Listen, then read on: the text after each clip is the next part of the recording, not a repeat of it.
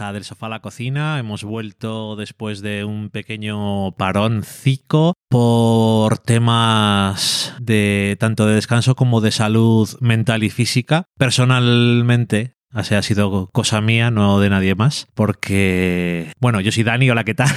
Y estoy aquí con Valen. Hola, Valen, ¿qué tal? Yo no estoy. ¿Sí que estás? Mm, hace un mes que no grabo. Un mes, pues Eh, es que... Es se- que grabamos y dijimos, hemos vuelto, nueva temporada. Y nos fuimos. Es que se han juntado mucho las cosas. Y entonces, bueno, al final, por una cosa o por otra, no hemos podido grabar. O podíamos haber grabado, pero no hubiera sido óptimo. No, que Y es estuvo- tontería, ¿pa' estuviste trabajando dos domingos seguidos y después tu cuerpo dijo, ¡ay, Mi cuerpo dijo basta. ay! Sin batería, recárgame. En fin, que volvemos. Hemos visto muchas cosas, pero no vamos a hablar de todas. Y hemos seguido viendo a Loki cada día. Hombre, Ahora mismo está siendo muy bello y se ha puesto entre los dos, con su patita colgander, como decimos aquí. han pasado muchas cosas en un mes. Yo me he cambiado las gafas. Bueno, me vamos subido a... la dioptría. Vamos a ver de qué vamos a hablar. Hoy vamos a hablar me he comprado una panificadora. Hace muy bien el pan. Eso puedes hablar- podemos hablar algún día, sí, Mm. pero cuando hayas experimentado un poco más. Sí, por ahora solo he hecho uno. Em, vamos a hablar de una serie que ha vuelto, una serie que ha terminado y una película. Empezamos por la serie que ha vuelto que ha sido Succession, que vuelve con su tercera temporada después de un montón de tiempo. Eh, por ahora, cuando estamos grabando, se ha emitido un episodio, eh, ¿vale? Sí, el primero. el primer episodio. Nosotros hemos visto siete episodios y bueno, Succession ha vuelto. Teníamos muchas ganas. Puedes decir algo Está más. muy bien. Ha visto el primero, el segundo estará al día siguiente que salga el programa. No puedes hablar con spoilers, pero puedes hablar. Bueno, que está bien. la- básicamente la temporada vuelve cuando en donde lo habíamos dejado Tal cual. y yo creo que literalmente no, porque es Sí, es, dejamos a Kendall alejándose de los micrófonos sí y ahora y cuando lo vimos pues estaba en, en el baño. Correcto. Eh, y nada, eh, es que nos gusta mucho Succession, la verdad. gustan mucho. Ah, Eh, Volvimos a tiene- ver las dos temporadas Sí, además. y los episodios de la tercera temporada que ya hemos visto les estamos volviendo a ver cuando se vayan emitiendo. Por supuesto. Además yo los veo el lunes por la mañana con subtítulos en español para escribir. O sea que tú les ves tres veces. Y los veo el fin de semana anterior para apuntarme frases en inglés. Y así cuando estoy el lunes por la mañana, los veo cuatro veces. Eres un monstruo. No, es que ¿O no? Succession está muy bien. Es el drama más divertido de la televisión, la comedia más tensa. No lo sé, es súper divertido. En el primer episodio es que la de frases que había Sí. para embarcar, en el segundo no hay tantas frases como tal, porque lo vi, lo vi ayer. Pero es que el primero es un festival. El primero es un festival y ya solamente Greg tiene un montón de ellas. Todos tienen, todos. Pero todos tienen frases. Absolutamente todos. Y mm, no, la verdad es que disfrutas mucho viendo esta serie. Cuando, no sé, cuando te pones, es que siempre cada episodio tiene una cosa interesante en la que gira un poco alrededor. La crisis de la semana. Un poquito sí, supongo. Y los personajes son lo puto peor, pero les escriben tan bien y los actores son tan los personajes. Es, es- es- es, eh, vamos, es una cosa especial. Y mm, porque pocas veces tienes un cast tan perfecto. Están, están geniales todos. Y mm, que por cierto, le decía el otro día a Valen, no me acuerdo qué episodio estábamos viendo, pero bueno, es válido para cualquiera. Todos hacen muy bien lo que hacen. Yo tengo que decir que el papel de Kendall no lo puede hacer cualquiera. No. Y según vaya pasando la temporada, tiene ya, pero ya lo hemos visto muchas veces, Kendall tiene una cosa que es muy complicada de actuar bien, haciéndolo que sea creíble como que lo hace una persona que existe. No es, no que es algo que estamos haciendo en una serie. Me da la sensación, no sé, le, le da la- una humanidad a un personaje tan, a veces tan poco humano y otras veces tan humano. Es, Es muy humano. Es la, es- es- Quizás es el más. es demasiado Sí. humano, quizás. Y a lo mejor, oye, a lo mejor su padre tiene razón y es que es demasiado sensible para este trabajo o para este mundo. ¿Quién sabe? Es que ninguno está a la altura. Siempre los pone a prueba, siempre fallan todos, lo mínimo. En el primer Claro. episodio puso a prueba a, a Chief y a, a Chief, a Chief y a Y Ujú. Los dos fallaron. Todos han fracasado. Cuando Romulus lo llama para decirle, yo creo que puedo ser yo, y hay un momento en que enseguida falla cuando recomienda a otra persona y cuando termina, cuelga dice nada. Ya, Roman Logan, no. Logan cuando habla con eh, Sif y Rom siempre es, ajá. Ajá. Pues, Nunca les dan nada. Ya está. Uf, Pero bueno, que otro debate para otro día o para cuando se acabe la serie es, dices tú que no están a la altura, pero no es mejor eso. No, que no están a la altura para él. Nada digo, pero aparte digo que a lo mejor literalmente no están a la altura, o sea, no pueden llenar el espacio que ocupa como hombre de negocios de esa forma de hacer negocios porque es imposible, pero es que es una reliquia de otro mundo Sí. y de otra forma de vivir, quizás. Kendall tiene razón en sus, Sí. sus argumentos. Lo que pasa es que también son un poco vacíos. es un poco Sí. frases de camiseta, porque no hay ningún plan detrás real. No, realmente eh, Kendall solamente quiere que, lo, quiere que lo quieran. Entonces, bueno, no siempre le lleva a los mejores sitios. No, los siete episodios que hemos visto están geniales. Solo quedan, son nueve esta temporada, no diez, y todo lo que falta por ocurrir, además en Italia, que eso se sabe que estuvieron rodando allí. Eh, nosotros ya sabemos a qué van, porque hemos, lo han dicho, no me acuerdo en qué episodio lo dicen, pero lo dicen pronto. Y, buah, Creo que en el 6, me parece. Maybe. El segundo episodio, no diré spoilers, pero si el primero era que retoma la acción, tal como habíamos dejado la segunda, iba todo ahí en rollo casi tiempo real. El segundo, lo mismo. El segundo episodio es todo en una noche y en los últimos dos minutos eh, es de día y, la cosa ya empieza a ir en la temporada. También todo va rápido, pero no así. Todo está pasando en este momento. Bueno, Succession, si no lo veis, pues os lo recomendamos. Y si ya la veis y os gusta, seguro que os apetece, o ya, ya habéis visto el primer episodio y vais a ver el segundo enseguida. Así que nada, esta es la serie que vuelve. Y, y qué bien que ha vuelto. Y la serie que se ha terminado es Only Murders in the Building, que es... No hablamos de los primeros episodios, Creo que no. entonces son 10 episodios. Es una serie que aquí en España está en Disney Plus y en Estados Unidos es de Hulu. Eh, em, em, cuéntanos, Valen, cuál dirías tú que es la premisa. Que es así una, de una forma muy sencilla. Pues en un edificio súper de gente así súper rica en la zona súper guay fancy de Nueva York ocurre un asesinato. Y tres vecinos que nunca se habían cruzado la palabra de como son muy fans de los podcasts de True Crime y han aprendido cosas de True Crime pues deciden investigar qué es lo que ha pasado porque de veras dicen eh, eh, la policía lo declara como suicidio y ellos dicen, no, esto no es un suicidio, hay mucho que investigar, eh, lo han asesinado. Vamos a grabar un podcast nosotros. Y esa es la premisa, que es como, así como rollo comedia, que es parodia de los True Crime y tal. Y tenemos a Steve Martin y Martin Short. y Selena Gómez, pero es mucho más. Sigue siendo muy divertida y tiene sus cosas de True Crime, pero esos tres personajes tienen en común también que una melancolía eterna con sus cosas y al final se encuentran y, les hace bien encontrarse. Y pasan muchas cosas y lo del asesinato pues también se va resolviendo y tiene sus cosas de intriga y aparece villanos y cosas que resolver, pero es que me sorprendió un montón porque pensaba que iba a ser eso. Rollo, ok, parodia de True Crime, porque sale Tina Fey, que es Laura Canning, que habla como Sarah Koenig Sí, de Serial, y la musiquita del podcast es de Serial. prácticamente igual. Y tiene la parte que es así, rollo.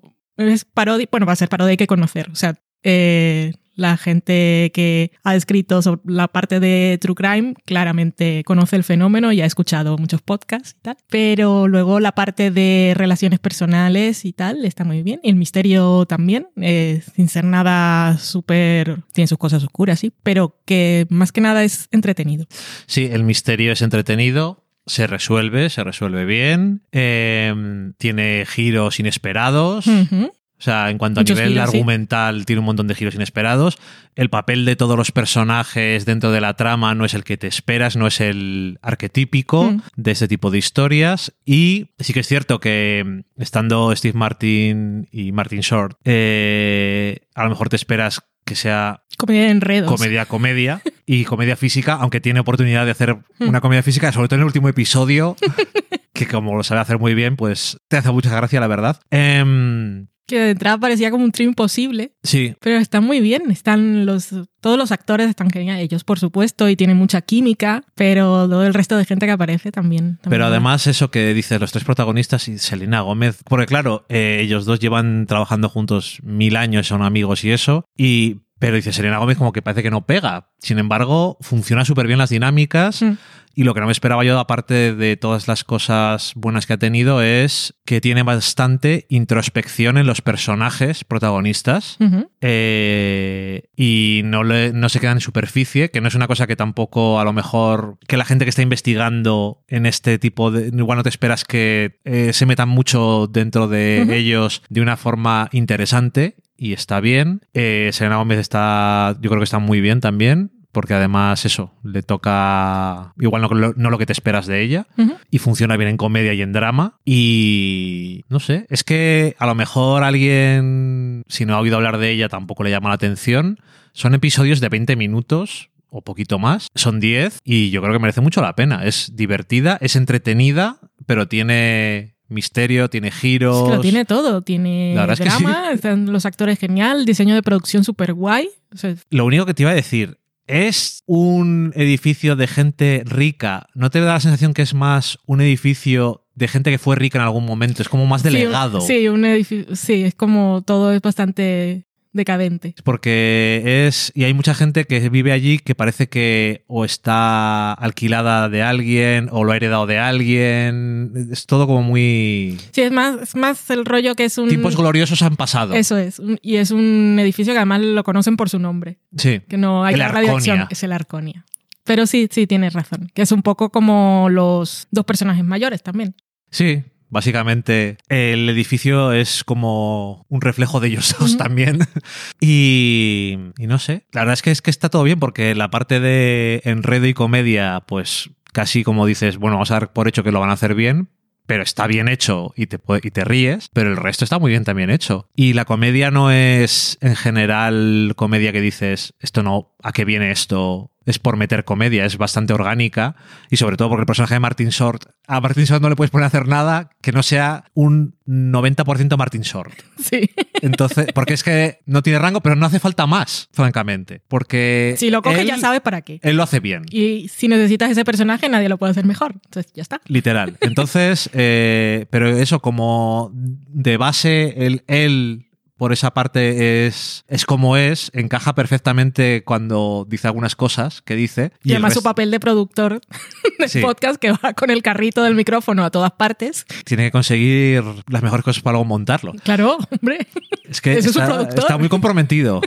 Em, no sé, el resto de actores también están muy bien todos. Algunos son conocidos, no superestrellas ni nada, pero Sale Sting.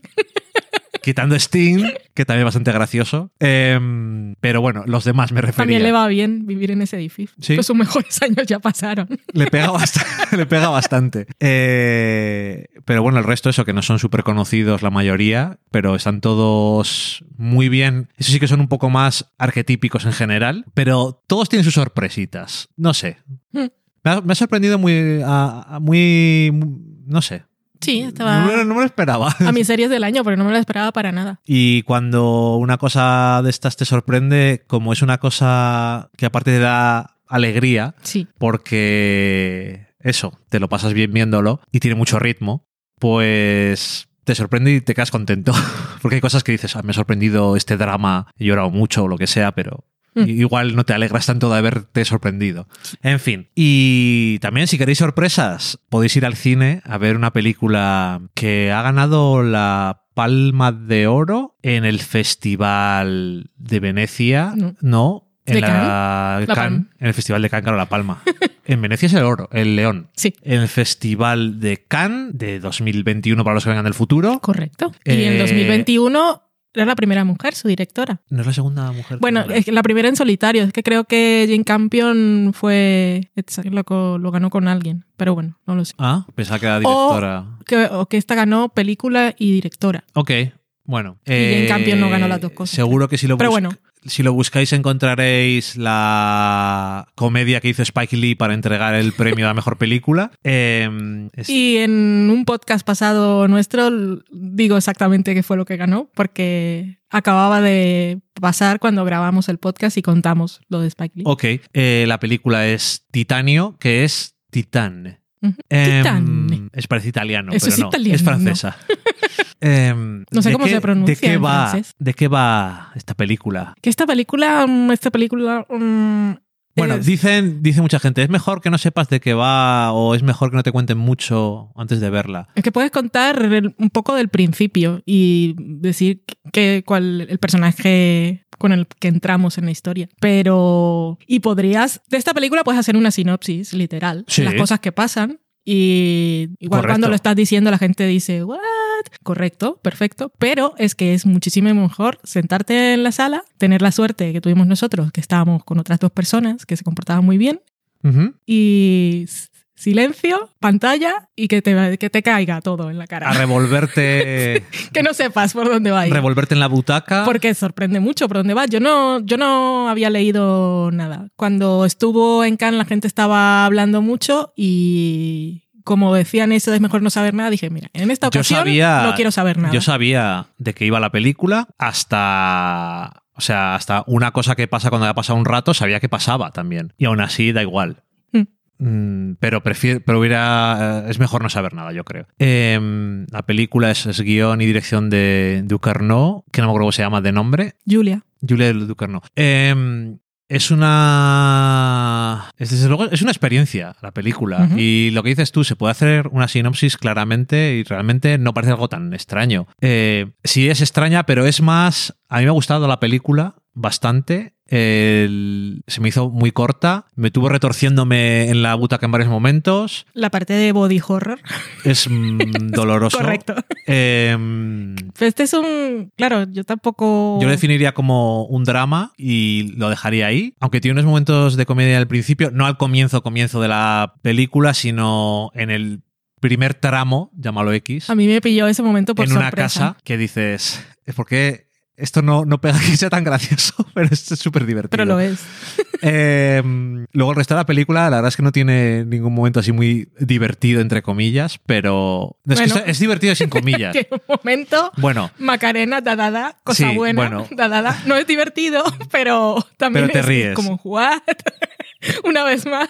Pero esa, la escena esa de la casa es, es cómica. Dentro de un drama, pero es cómica. Em, es que no sé, qué, no sé qué decir. La protagonista es una chica que tuvo un accidente cuando era pequeña. Una mujer joven. Ok, sí, una, una mujer joven. Em, tuvo un accidente y le tuvieron que poner una placa de titanio en el cráneo. Y seguimos su vida. Eh, es que no sé, no sé hasta dónde llegar. No me, no me apetece demasiado porque yo creo que si no sabes nada, nada, es un poco sorpresivo todo. Nada más empezar. Sí, porque, claro, yo el- el- la- una sinopsis que leí decía mm, cuál es su característica principal cuando la conocemos de adulta. Ajá. En el terreno criminal. Pero cuando ocurre, a mí me sorprendió. Yo no diría ni eso. por eso, por eso, por eso no he dicho, he dicho bar criminal. En fin, todo. Todo que. todo es, digo, que te sorprende. Porque no, o sea, no te está diciendo esto rápidamente, eh, la película es este personaje hace no sé qué, sino que incluso nada más empezar la primera escena que tenemos con ella adulta, eh, está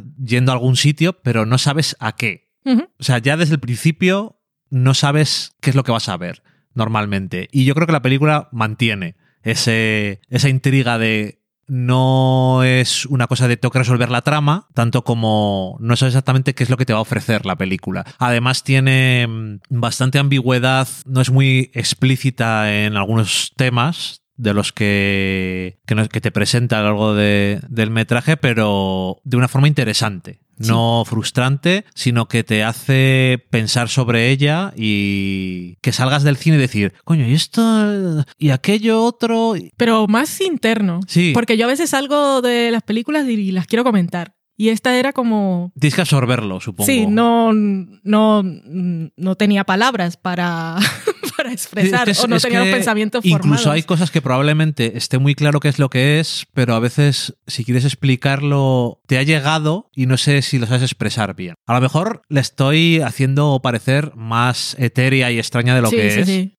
No, no es el caso, no es el rollo críptico, simbólico No, ni nada. no se trata de eso ni onírico ni nada, pero simplemente me refiero a que como otras películas son muy de deletrearte ciertas cosas de los personajes, aquí las cosas es- ocurren sin que haya comentario después de ¿y qué estabas haciendo? Te, Mm. te, te, te", Sino que asume que estás viendo la película y te llega lo que te llegue y puedes interpretarlo como quieras. Pero eso, no es, le decía a Valen que es como linchiana sin la parte onírica a veces. No sé por qué. Mi gato se está abrazando la cara y es la cosa más bonita del Lo que mundo. llamamos un todo. Haciéndolo todo. Mm. Pero bueno, el caso es eso, que me ha gustado, no sabía qué iba a pensar de la película o no. No sé si... Creo que no es la típica película que puedes hacer un análisis sesudo tanto a lo mejor de mensaje o de temas y eso. Yo creo que es un poco más visceral, Es muy aunque visceral. tenga, aunque tenga sus Es muy comentarios. salvaje. Pero lo que se puede decir es que Ducorn tiene un interés en lo, lo binario femenino-masculino y coge una placa de titanio y se lo tira encima y que pase lo que pase. Y también tiene un interés en los cuerpos. Sí. por su película anterior y por esta. Tiene que mucha gente dice eh, lo que llaman body horror, pero no sé si es body horror, sino body. O sea, está como muy interesada en, en la carne humana, en Sí, el sí, cuerpo humano. De una forma muy curiosa y artística, pero a, fa- a falta de una, de una palabra mejor que no haya dicho ya, muy cruda y muy, muy diferente. Y mm, yo simplemente os digo que la recomiendo. Eso es que no me apetece, por si acaso la vais a ver, mm, estropear ninguna de las No. cosas que tiene. Y aparte de todas las cosas que tiene y los elementos que ha elegido Julia, Julia Ducournau para, Ducournau para contar esa historia, eh, hacia el final es un drama íntimo y una historia de conexión y gente perdida Sí, desde luego. que se abre a otras personas que están igualmente perdidas. Y luego también cuando acaba, pues tiene otras cosas diferentes. Por no decir nada. El final, digo, que es que no. Esa es la escena final. eh, claro, es que no puedo hablar con spoilers, pero bueno, luego te lo cuento. Eh, Vale. Tiene, tiene un algo, esa escena final, que parece por algún momento, o sea, no sé, te lo digo mi, mi, mi experiencia personal. Ah, en durante la escena final hay una interacción que tiene como... Me, me daba la impresión de que tenía cierto componente erótico, pero enseguida mi, lo estaba viendo y lo estaba sintiendo y me estaba chocando y enseguida estaba diciendo, creo que Julia Ducarno quería que yo tuviera, est- eh, experimentara este, esta contradicción en este momento. Yo, Porque sí. estoy leyendo a, a una persona con el código de femenino-masculino y estoy viendo una cosa que no es. Yo y me pareció muy interesante. Creo que es el momento más interesante para mí de eso de que creo que había una intención. Y no sé cómo ha calado en el resto de gente, pero me pareció. Bueno, a mí me parece una película interesante y probablemente gente con más conocimiento haga análisis y también me gustaría mucho ver algunas de esas cosas que hacen a veces que puedes encontrar en YouTube de análisis cinematográfico y de planos y todo ese Mm. tipo de cosas porque también creo que es interesante y es una de esas cosas que a lo mejor se te pierde mucho cuando la ves solo una vez, Pero es que lo que pasa con las con películas. todas las películas supongo. Algunas no, porque algunas películas son trama, bueno, lo que llamamos blockbuster.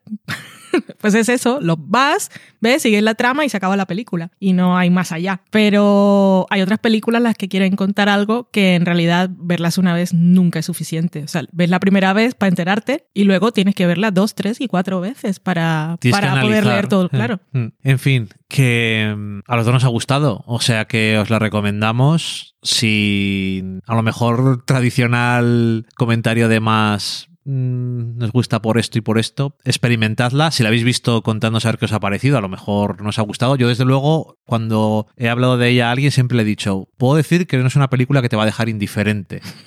Me da la sensación de que si a alguien no le gusta esta película, la va a odiar. Sí. Entonces, creo que eso tiene un cierto valor, porque películas que dices, eh, Mm. hay muchas y dan un poco por culo a veces, porque no te dan, no te encienden las ganas de hablar de cine o de cosas interesantes sobre historias y la narrativa y todo esto, no sé. Sí, Pero este es el tipo de películas que te provoca reacción física.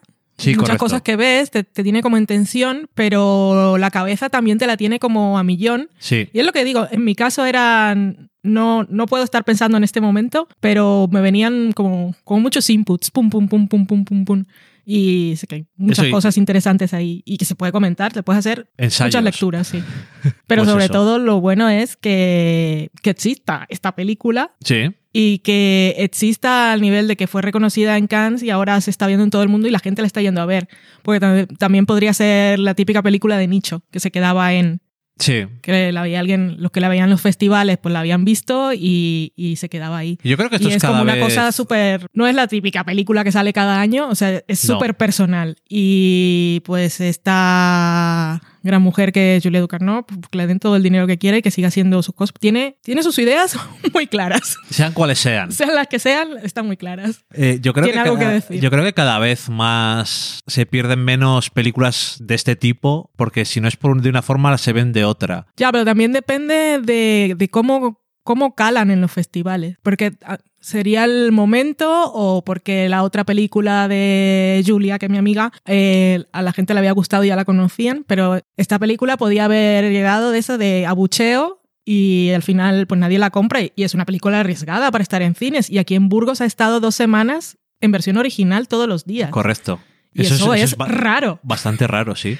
No sé. Pero bueno, también al final, cuando estás eligiendo poner películas en versión original, estás eligiendo no dirigirte a las grandes masas. Entonces estás diciendo, pues es la ganadora de la Palma de Oro, vamos a ponerla, por algo ha ganado. Y la gente puede decir, ah, esta es la que ha ganado, vamos a verla. Y también puedes decir, puede salir alguien diciendo, estos franceses no tienen ni puta idea.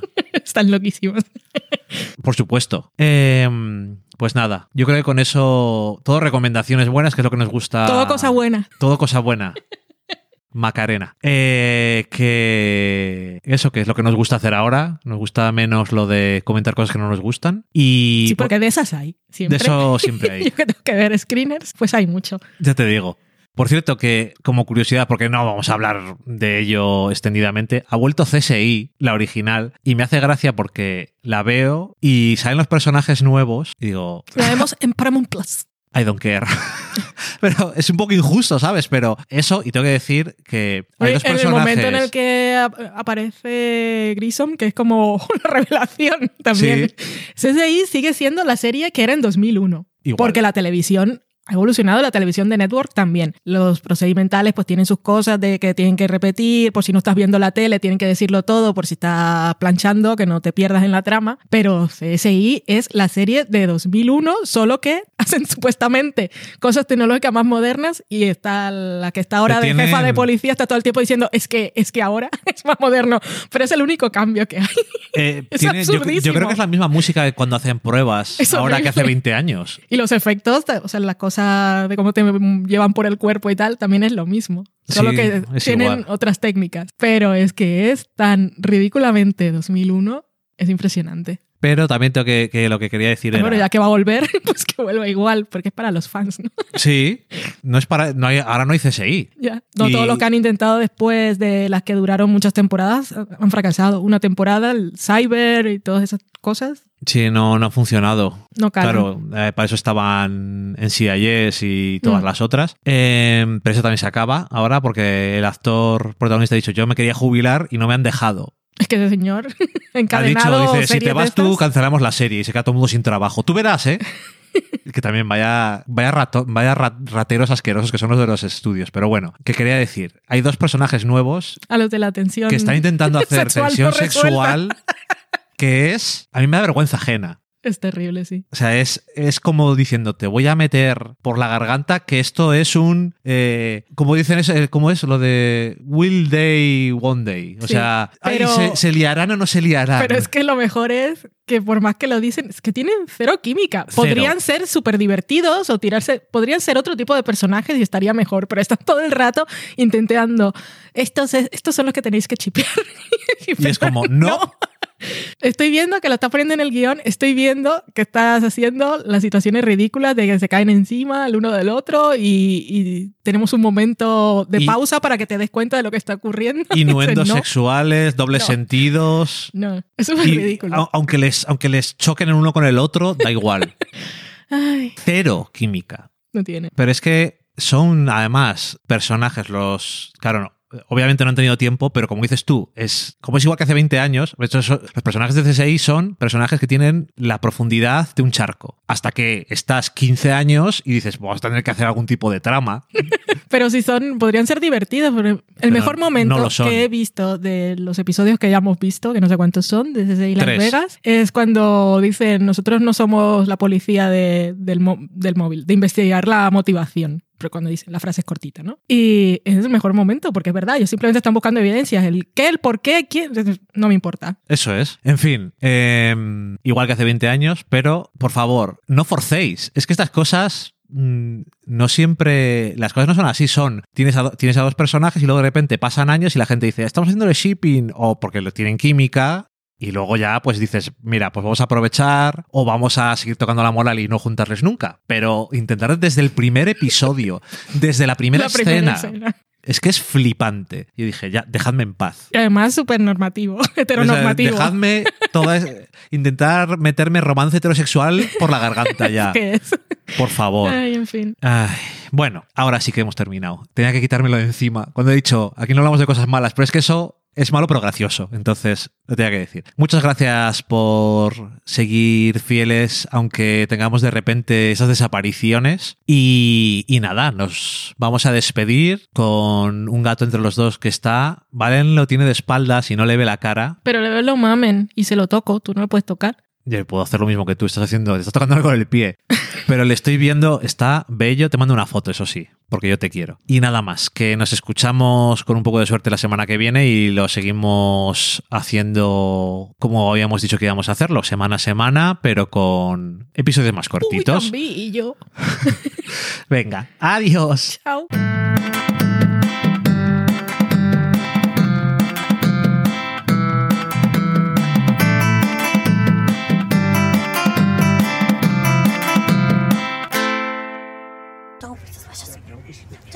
Suspicious.